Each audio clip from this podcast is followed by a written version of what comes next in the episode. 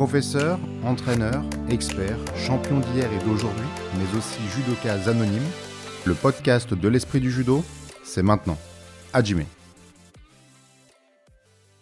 Donc on se retrouve aujourd'hui dans un podcast assez différent des autres, un podcast un peu décalé donc, également au niveau horaire, puisque sept fuseaux nous séparent de notre invité aujourd'hui, un homme au parcours d'excellence, passé par le lycée Louis-le-Grand, polytechnicien, puis élève des mines et de Sciences Po, et donc désormais membre de la Chambre de commerce de Tokyo notamment, et puis directeur Asie de Biocébon. Bonjour Pascal Gerbert-Gaillard, comment allez-vous? Bonjour, merci euh, pour euh, m'avoir euh, invité sur ce podcast. Très heureux, je vais très bien. Et aujourd'hui, il fait très beau à Tokyo. L'été, l'été approche, donc quoi de mieux pour avoir une belle discussion? Vous cumulez un petit peu comme ça différents postes et différentes facettes. Est-ce que vous pouvez un petit peu nous, expliquer qu'est-ce que vous faites concrètement au Japon? Tout à fait. Alors, le Japon et moi, ça fait déjà une, vingtaine d'années. Donc, tout ceci ne, ne nous rajeunit pas. Et j'y suis venu quand j'étais étudiant en Polytechnique. Euh, ensuite, j'ai eu deux activités, trois activités principales au Japon. Une première période de 2008 à 2011 où j'ai créé la filiale d'une société française hein, qui était dans le, ce qu'on appelle le merchandising, la publicité sur le lieu de vente pendant trois ans avant d'aller faire un tour en Chine et de revenir en 2016 pour monter la filiale japonaise de Biocébon. Et depuis, j'ai changé encore puisque je suis maintenant euh, directeur Asie pour euh, directeur Japon pardon pour euh, Unabiz, une société qui fait de l'internet des objets. En plus de faire la même position pour une autre société française qui s'appelle SES Imagota, qui est le leader mondial des étiquettes électroniques. Voilà. Donc, en effet, assez assez occupé, on, va dire ça comme ça, en plus de mon poste de CCE, conseiller du commerce extérieur, bénévole pour euh, l'État français et euh, directeur de la Chambre de commerce depuis maintenant un peu plus de deux ans. Ça nous en fait effectivement des, choses. Euh, et ma première question donc sera justement tournée sur le judo. Comment avez-vous découvert le judo et quelle est aujourd'hui votre pratique? Alors, le judo, je suis tombé dedans, c'est un peu comme Obélix, hein, on, va dire, ça comme ça, quand j'étais tout petit, puisque j'ai commencé quand j'avais j'avais 7 ans. Euh, suite à ça, j'ai continué en France euh, dans différents clubs euh, jusqu'à jusqu'à l'école polytechnique en fait, hein, où, nous, nous, avons plusieurs sports et j'étais en section judo, ce qui nous a permis d'aller faire notre premier tour en échange avec le club de judo de l'université de Tokyo. Donc j'ai continué et les aléas de la vie faisant, euh, j'ai arrêté pendant, pendant quelques années euh, pendant ma pratique professionnelle. Et depuis maintenant trois ans, je suis passé à un art martial plus traditionnel japonais, euh, qui est la pratique, euh, la pratique de l'escrime japonaise, euh, plus particulièrement ce que l'on appelle le, le bato, qui est la coupe de tatami à l'aide du katana. Voilà, donc c'est un, une poursuite, on va dire, sur la voie martiale avec des ambitions un peu différentes, qui tiennent en compte l'âge, le développement, mais avec des principes qui sont les mêmes persévérance, souplesse, fidélité, respect, la même éthique, la même ethos. Donc, même valeur, mais appliquée à un champ un petit peu différent. si j'ai bien compris, votre, votre découverte de la culture japonaise s'est faite notamment aussi grâce au judo quand vous étiez petit? Ah, c'est fait totalement du fait du judo. si je n'avais pas commencé le judo, je ne serais très clairement pas au, poste, ou en tout cas pas au Japon à l'heure actuelle. comme j'ai généralement le plaisir à, lire, vous avez trois types de raisons pour lesquelles, pour lesquelles vous venez au Japon. Soit pour les Français en tout cas, soit la découverte des arts martiaux, soit la découverte de la culture populaire japonaise et notamment les, animés, les mangas et, tout ceci, soit parce que vous avez rencontré une, une dame ou un monsieur japonais euh, ou japonaise et que vous vous êtes retrouvé entraîné. Dans certains cas, ça peut être les trois à la fois. ce, qui, ce, qui, ce, qui, peut complexifier les choses, mais généralement ça se tient. Euh, et donc pour moi, c'était euh, la découverte du judo, mon premier sensei qui utilisait euh, le japonais pour nous expliquer euh, les noms des techniques, bien évidemment, pour compter Ichni, Sanchi, Go. Et un tout, tout enfant, ça m'a, ça m'a intrigué. Euh, qui plus est, c'était l'époque de la fin de la bulle dans les années 90. Euh, et donc, euh, c'était la période un peu d'exubérance du Japon où il s'est passé, enfin, le, le, prix du mètre carré à Ginza était à des niveaux totalement astronomiques. La valeur totale de, de Ginza au centre de Tokyo valait plus que tout, tout l'immobilier parisien. Donc c'était euh, une période assez, euh, assez fascinante pour le, le jeune garçon que j'étais. Et euh, à partir de oh là là, 10 ans, 10 ans, 11 ans, j'ai commencé à dévorer tout ce que je pouvais sur le Japon. Et je me suis mis en tête d'aller partir dans ce pays pour voir ceci de, de, mes propres yeux. Et pour ce faire, j'avais élaboré mon petit plan qui était, il me fallait impérativement comprendre cette langue, cette langue, ce pays fascinant des signes, comme disait Barthes, pour, pour essayer d'aller comprendre un peu plus ces habitants qui, je trouvais, étaient absolument, absolument fascinants.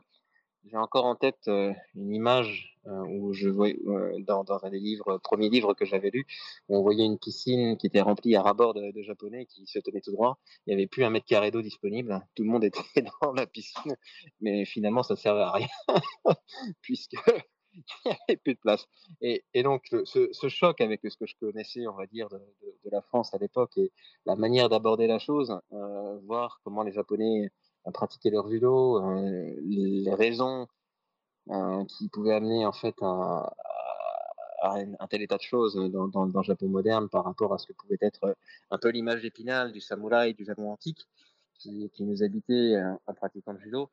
Ce décalage, on va dire, entre les conceptions et la réalité me fascinait euh, et donc m'ont amené à creuser le sujet et, et à finir au Japon. Et justement, quelles, quelles sont les, les, différences dont vous parlez, alors euh, soit par rapport aux, préjugés que vous pouviez avoir, mais notamment aussi par rapport à la société française euh, Comment, voilà, quand on a 20 ans, euh, quand vous arrivez au Japon, comment on appréhende tout ça? Ah, le, le, choc, le choc est rude, on va dire, et, et dans les deux sens. C'est-à-dire que quand vous arrivez pour la première fois au Japon, le, vous, prenez un, vous prenez un premier choc, et après avoir passé un petit peu de temps, quand vous revenez, quand vous revenez en France, vous avez un contre-choc culturel ça marche dans les deux sens. Donc euh, le, le, gap est vraiment phénoménal. Euh, quand je suis arrivé pour un donc lors de mon premier voyage, je m'en souviens très bien, donc en, en 2000, 2001, euh, à l'époque, euh, je me souviens très bien, j'avais un, téléphone Nokia 3310. Hein, vous savez, les, téléphones indestructibles, euh, bons à envoyer à, des SMS avec un joli écran verdâtre, plus ou moins noir et blanc. Et, euh, en arrivant, euh, c'était absolument incroyable parce que les Japonais, c'était l'époque de, de l'iMode, euh, qui ensuite est arrivé en France. Mais les Japonais avaient des téléphones avec écran couleur. Ces téléphones prenaient des photos, voire même prenaient des vidéos. Et les Japonais étaient déjà en mesure d'aller envoyer des, vidéos haute définition euh, via leur téléphone portable. J'avais l'impression de me trouver sur Mars. C'était des, c'était des aliens mais complets. Et le, le choc, le choc était extrêmement rude en fait le décalage technologique hein, qui existait entre ce que l'on vivait au jour le jour en Europe et euh, l'état d'avancement euh, technologique japonais était, était hallucinant. Bon, je passe euh, aussi là encore les, les, images, les découvertes sympathiques, euh, les toilettes automatiques japonaises euh, et, et avec laverie, séchage intégré. On se croirait dans un, dans un lave automatique, c'était assez sympathique. mais vous avez donc toutes ces, petites habitudes, de la vie de tous les jours, euh, ce choc vraiment de, découverte d'un pays qui finalement était très moderne, euh, aussi moderne, voire plus moderne que le, monde occidental auquel, euh, on était habitué, mais avec des codes très différents, une modernité très différente, euh, qui préservait aussi par certains aspects l'aspect très traditionnel.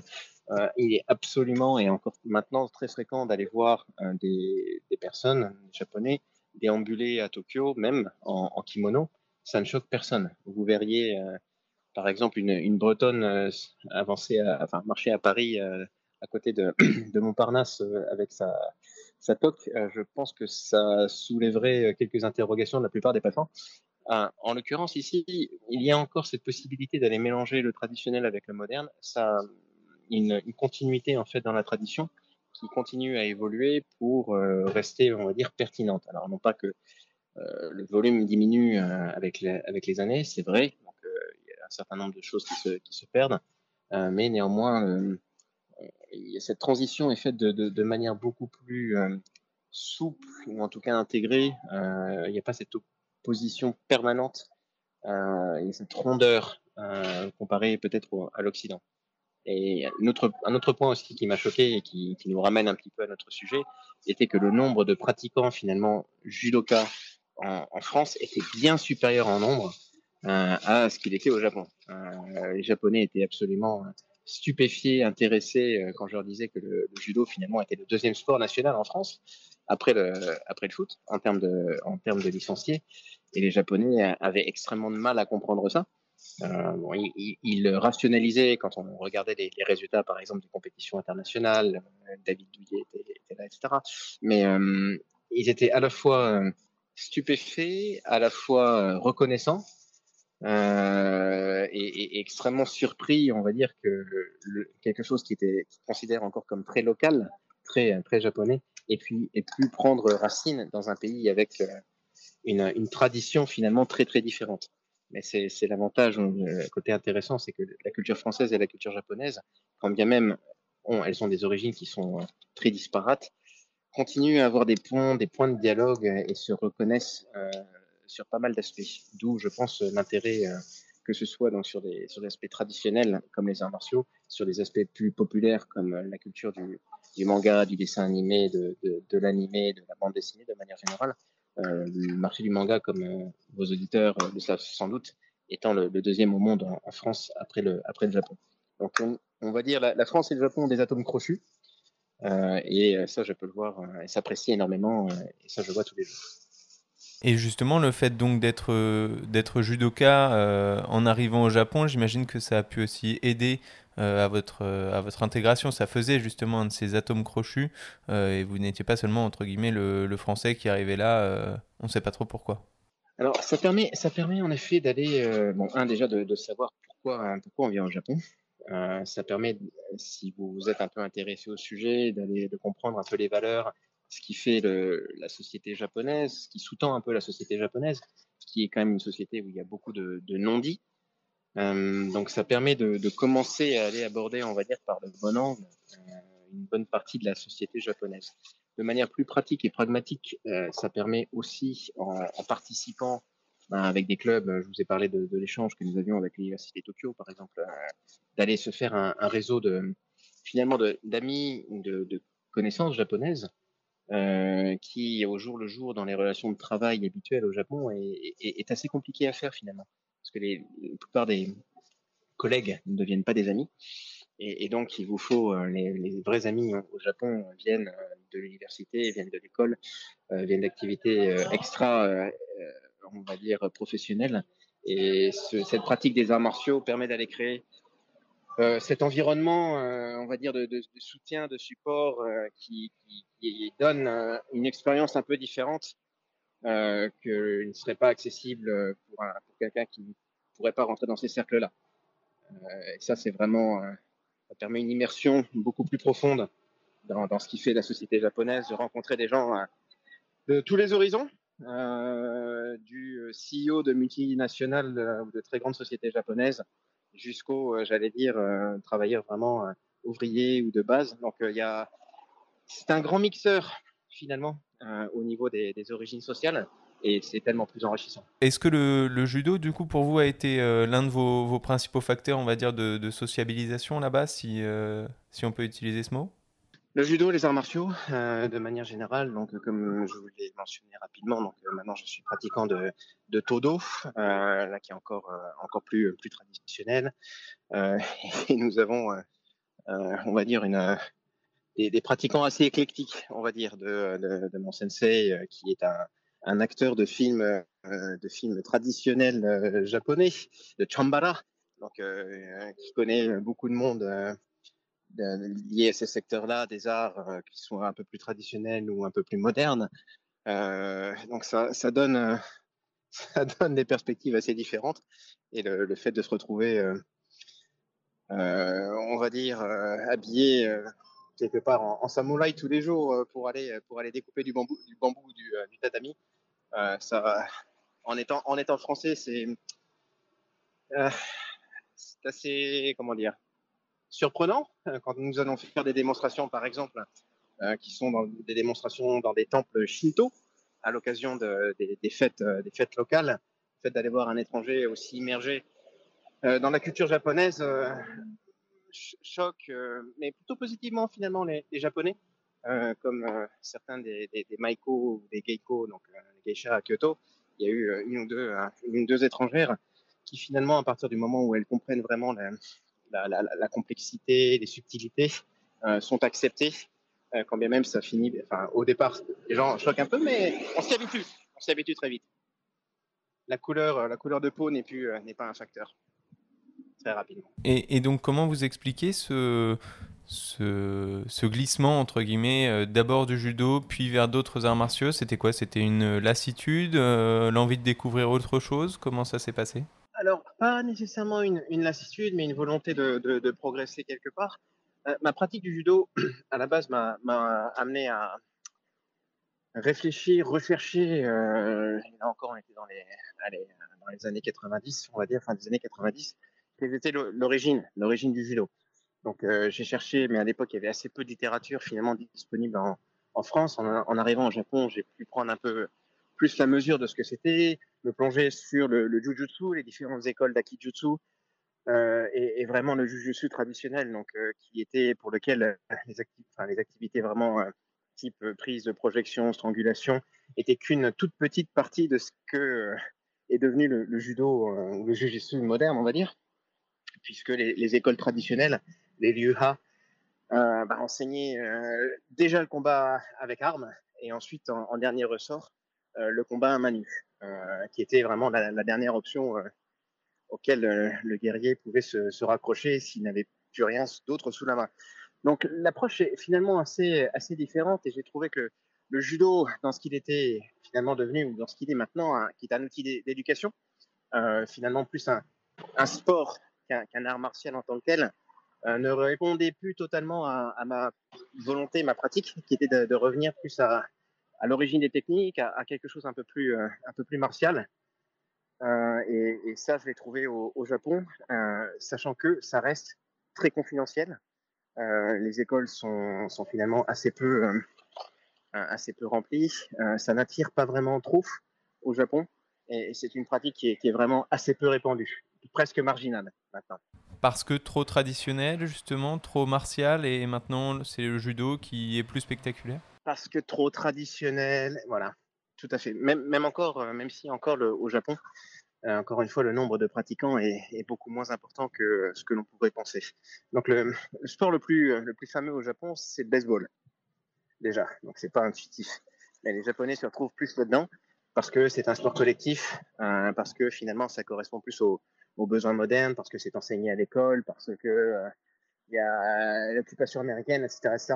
Donc, vous allez retrouver la, pratique de tous les dos, donc euh, l'aïkido bien évidemment, le judo, le karaté do, le kyudo, la pratique de l'arc, euh, pour les femmes, le nagita, naginata do, qui peuvent être enseignés euh, dans les écoles, un petit peu en forme de sport. Euh, donc c'est une pratique qui, se fait encore, mais en, club, euh, de manière de manière très régulière, ça reste encore assez marginal. et qui plus est, les, les écoles traditionnelles sont des techniques qui restent des techniques pour tuer. donc on est sur quelque chose qui est assez qui est sérieux, on va dire. Des, vraies armes qui sont réglementées, qui ne sont pas enseignées aux enfants, donc et qui sont qui se font plus dans un cadre, allez, on va dire familial ou en tout cas assez assez réservé. Il faut que la personne puisse être venir recommander euh, pour qu'on soit être un peu garant de, on va dire qu'elle ne fera pas un usage mauvais des techniques qu'on va lui enseigner. Donc ça reste assez assez traditionnel dans le sens euh, dans ce sens-là pour la transmission c'est beaucoup moins institutionnalisé que, que ne l'est enfin, devenu le, judo, par exemple. Et donc, quelle est aujourd'hui votre, euh, votre pratique euh, martiale euh, Elle est hebdomadaire, elle est quotidienne, euh, beaucoup plus marginale Comment ça se passe exactement? Alors, euh, à l'heure actuelle, elle est euh, plutôt hebdomadaire. Quotidienne, assez compliqué avec, on va dire, euh, des impératifs professionnels et, familiaux. Donc la, pratique se déroule les dimanches dans, dans un dojo on a plusieurs dojos en fait. Donc nous arrivons, nous arrivons le matin, nous mettons en place les, tout le matériel, donc les soutiens pour aller mettre les, tatamis. Les tatamis doivent être préparés, immergés dans l'eau pendant plusieurs jours pour être bien imbibés, pour être, euh, pour que l'on puisse les découper en fait. Euh, donc euh, toute la partie mise en place, mise en œuvre nous prend déjà quasiment une heure, une heure et demie. Euh, l'entraînement dure à peu près deux heures à trois heures. Euh, avec euh, à la base de, kata, euh, à la base de kihon aussi. Donc kata soit tout seul, le kihon ou kata à deux. et ensuite on, passe à la phase vraiment de qu'on appelle le tameshigeri, qui est la, découpe en elle-même. qui là peut prendre aussi ben, autant, autant de temps que besoin et autant de suivant le stock de tatami que vous avez concrètement. Puis la, remise en la remise en ordre. Donc en fait c'est quasiment tout tout le dimanche qui est passé à aller aller faire cette pratique. Donc c'est assez c'est assez prenant et difficile de le faire on va dire de manière beaucoup plus courte, si ce n'est peut-être des katas, euh, où là, oui, il est possible de s'entraîner tout seul. Et c'est, est-ce que c'est un petit peu comme le, kendo, ou c'est aussi beaucoup associé à la high class japonaise, euh, ou pas spécialement, et c'est, comme vous en parliez pour les autres arts martiaux, quelque chose qui aussi permet de mixer euh, des chefs d'entreprise à des ouvriers, à des étudiants? Tout à fait. Alors, je ne vais pas dire que c'est de 7 à 77 ans, puisque nous manipulons donc des, des vrais, euh, des vrais sabres, euh, donc des vrais katanas. Donc, euh, on a, ma fille a essayé, pas mal de, les enfants de, de, nos membres ont essayé, mais ça n'est pas une pratique que l'on que l'on commence avant avant vraiment 18 ans. le plus jeune chez nous doit avoir 22 ans et le membre le plus âgé a 73 ans cette année. Donc ça reste, on va dire assez large quand même en termes en termes de pratique, en termes d'âge. Et pareil d'un point de vue d'un point de vue social, donc euh, ça va du retraité à l'étudiant, euh, en passant par euh, l'acteur professionnel qui vient prendre des cours pour pour améliorer son jeu, chef d'entreprise, programmeur. donc on a vraiment on a vraiment un peu de tout. Et donc si aujourd'hui vous ne pratiquez plus le judo, est-ce que vous continuez quand même de de suivre euh, les, compétitions, par exemple, ou je sais pas, peut-être que certains de vos proches continuent. Euh, est-ce que vous gardez un œil quand même sur le, monde du judo ou plus du tout? Alors, je garde un, un, œil sur le monde du judo. Pourquoi? Un, déjà parce que nous sommes un, relativement un nombre assez important euh, d'anciens pratiquants ou de pratiquants toujours ici présents au Japon. un de mes bons amis, Adrien Caron, est un ancien professionnel, donc euh, qui est arrivé aussi au judo, enfin au, Japon de ce fait-là. Donc on se retrouve, on se reconnaît, euh, on va dire. Euh, on est très heureux et quand, quand l'équipe de France continue de gagner et cette, cette rivalité ou bon esprit, notamment avec la partie japonaise, est quelque chose qui est important et j'ai toujours plaisir à retrouver les anciens membres euh, nous sommes restés en contact de, Tokyo euh, pour aller euh, pour aller discuter, passer de, bons moments de manière assez récurrente. Donc, ça crée des liens, même si on ne pratique plus. ça crée des liens très très forts, d'intérêt commun, qui continuent de perdurer. Et donc, comment vous jugez aujourd'hui le, judo? Vous en parliez il, y a, quelques minutes, mais si vous pouviez un petit peu développer ce cet aspect euh, de, changement justement du judo euh, par, rapport, euh, au, par rapport au moment où vous l'avez débuté et où maintenant vous trouvez que voilà, ce, ce côté a beaucoup changé? Oula, alors il serait difficile pour moi de, dire ce qu'il en est en France puisque j'ai quitté la France de manière permanente depuis 2008. Donc je n'ai pas vraiment été confronté directement à, à cela. Qu'est-ce que je peux vous en dire? Je pense que c'est une formidable école de vie.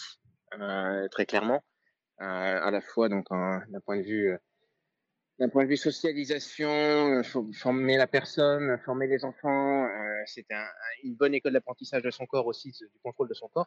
Donc de, ce côté-là, je dirais les, les objectifs sont, sont, toujours atteints et, et, doivent, doivent continuer. Ce que j'ai pu voir entre le, Japon et, et, la France, qui peut peut-être intéresser vos auditeurs, le judo qui est pratiqué au Japon euh, par rapport au judo tel qu'il est pratiqué en France, on va dire de, au, au, même niveau, au niveau euh, est, est, assez différent. Euh, en France, on a on a plus eu tendance, je pense, à les corps les corps sont différents. Et, disons les choses comme ça. Euh, les Japonais sont naturellement plus souples et ça amène à un judo extrêmement plus fluide, un, beaucoup plus basé sur le sur le déséquilibre. Vraiment, c'est vraiment la voie de la souplesse. Euh, alors que, bon, je vais pas dire euh, qu'on est sur la voie de la rigidité, de la rigidité en France, mais on est sur quelque chose qui est une approche beaucoup plus physique de, l'engagement, euh, notamment sur chez les hommes, un peu moins chez les femmes, très clairement. Et quand, vous venez, quand vous découvrez un petit peu la manière dont c'est pratiqué ici, vous voyez que l'approche a, a, rien à voir. Et, c'est assez, enfin, c'est très intéressant, c'est révélateur. Et ça permet d'aller élargir un petit peu son horizon de, pratique de compléter et, de s'ouvrir à d'autres à d'autres expériences. Donc toujours très très intéressant encore une fois, très formateur et ça donne beaucoup de base hein, pour ceux qui veulent continuer on va dire, de vivre et de s'implanter dans, la société japonaise. Donc vous me disiez que effectivement vous continuiez à, suivre l'équipe de France, notamment, et à suivre ses résultats, et cette rivalité avec le Japon. comment vous la jugez justement actuellement Vu du Japon aussi, comment est jugée euh, cette équipe de France? Oula, mes, contacts dans l'équipe nationale japonaise sont assez limités pour y vous cacher, donc euh, je, ne saurais. Ah, alors, euh, dans la société, ben, j'en discutais pas plus tard qu'avant-hier avec, des membres assez, on va dire, dans la hiérarchie assez élevée d'une grande société japonaise, qui étaient tout ébahis de découvrir finalement que la France avait une place assez importante euh, au niveau du palmarès et du monde du, dans le monde du judo. Donc c'est pas quelque chose qui est euh, perçu euh, alors même que les, JO de Tokyo sont quand même très récents hein, puisqu'ils sont déroulés l'année dernière. Donc on, aurait pu croire que les Japonais de manière générale auraient payé, payé attention hein, de manière un peu plus fine à, à ces éléments-là, mais ça n'est pas quelque chose qui est suivi très fortement dans, la société japonaise. Euh, vraiment, c'est lié à ce, que, ce je vous disais, que la présence des Budo, de manière générale, au Japon, reste encore euh, une, étape assez, euh, reste encore assez marginale, on va dire. Ça n'est pas, ça n'est pas aussi répandu que ce qu'on pourrait croire. Et donc, quelle place également a pu avoir le judo, vous, dans votre carrière au-delà de, l'intégration, du facteur intégration euh, qu'il a pu avoir en arrivant au Japon, mais également dans la notion de, dépassement peut-être, de maîtrise de soi, physique, mentale, euh, ça a pu jouer également dans, on va dire, la, construction, votre construction? Je, alors, il est difficile d'aller euh, disséquer très exactement quel a été l'apport ou dans quel sens il s'est fait. savoir se tenir, c'est quelque chose qui fait partie intégrante de, de l'étiquette du judo. Et c'est quelque chose que l'on retrouve pour le coup euh, dans la vie euh, au Japon de tous les jours. Donc euh, savoir rentrer dans quelque part dans le cadre japonais est, beaucoup plus simple quand on a déjà pratiqué ça. ça, devient naturel. Ça ne fait pas, ça ne fait pas artificiel. Et, ça, les, interlocuteurs japonais se rendent compte et l'apprécient très fortement. Et donc, justement, euh, ça, ça, permet aussi d'éviter certains écueils euh, dans le milieu des affaires, dans le milieu euh, japonais, de, la de la haute société, entre guillemets, également? Ça crée un sujet de conversation, c'est déjà ça. et c'est important. ça vous donne des bases. Après, encore une fois, il faut savoir bâtir, il faut savoir bâtir sur ces bases, ça n'apporte pas tout. Euh, notamment la maîtrise de la langue japonaise. Le, donc le judo, de manière générale, euh, la pratique, euh, la pratique du judo, notamment son, son rituel, donne un, certain nombre de bases pour comprendre un peu les codes japonais. néanmoins, c'est une, une, première, une première approche quelque part. Ça n'est pas suffisant. et en particulier, ça ne dispense pas d'aller apprendre la langue japonaise et de la pratiquer puisque au Japon, la, population euh, étrangère, c'est 2% à peu près, donc beaucoup euh, de Coréens, de Chinois qui sont là depuis plusieurs générations. Donc la, population vraiment immigrée reste encore marginale et la langue japonaise reste obligatoire au jour le jour pour vivre, faire des affaires de, bonne manière, on va dire. Donc ça, c'est ce qui prend du temps. mais le fait d'avoir un intérêt, une passion, quelque chose qui va, qui va vous motiver pour apprendre une langue qui reste somme toute euh, assez complexe, euh, assez compliquée, très différente en tout cas de, des bases euh, de la langue française. ça peut donner une, une, incitation suffisante pour ne pas aller abandonner en, milieu, en milieu d'aventure. Et Dieu sait que nombreux sont ceux, sont ceux qui ont essayé et beaucoup ont abandonné. Donc je pense que c'est un, facteur extrêmement important pour pour continuer euh, dans cet apprentissage, qui est un apprentissage de long terme, comme le judo finalement. Justement, en, parlant d'apprentissage de, langue, euh, j'ai vu que vous étiez également passé par Hong Kong et par la Chine. Euh, est-ce que ces expériences aussi ont pu, j'imagine que donc vous avez aussi appris la langue.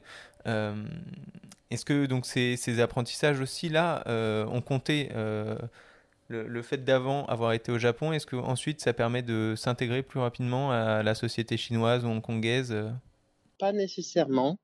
Pas nécessairement, puisque j'allais dire c'est même plutôt l'inverse en fait. c'est le Japon qui a de manière importé les, les kanji, donc les hanzi en, chinois. Vous avez énormément de mots qui sont homophones, typiquement san, qui peut vouloir dire une trentaine de choses différentes. Ça peut vouloir dire monsieur, ça peut vouloir dire trois, ça peut vouloir dire la montagne.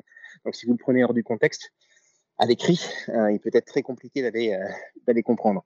Donc l'import des, des kanji, des hanzi, euh, a permis d'aller euh, clarifier d'une certaine manière la, langue euh, japonaise, même si ça l'a compliqué, puisque maintenant les, Japonais utilisent quatre séries donc différentes les hiragana, les katakana, les, ces syllabaires-là, les kanji, donc les idéogrammes pour environ, on va dire 2000, 2000 kanji récurrents dans la vie de tous les jours, et l'alphabet romain, qu'ils appellent les romaji. Donc vous avez un joyeux mix de tout ça qui complexifie un peu la chose, alors qu'en Chine ça reste très, très simple d'une certaine manière, vous n'avez que des idéogrammes.